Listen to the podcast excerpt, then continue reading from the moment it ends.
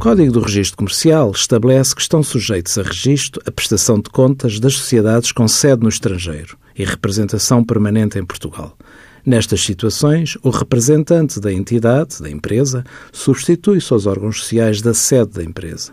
Estabelece ainda que, relativamente às representações permanentes em Portugal de empresas com sede no estrangeiro, a ata de aprovação é substituída por declaração da entidade representada, de onde conste os documentos exigíveis lhe foram apresentados.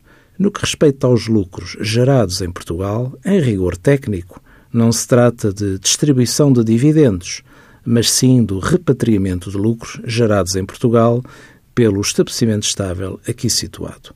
Trata-se de um fluxo financeiro do estabelecimento estável português para a casa-mãe, quando e o montante a transferir é sempre decidido pela Casa-Mãe, ou seja, a ata de aprovação de contas não é elaborada em território nacional.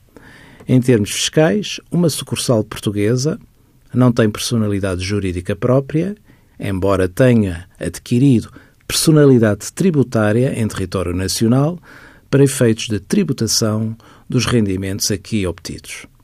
Envie as suas dúvidas para conselhofiscal.tsf.occ.pt.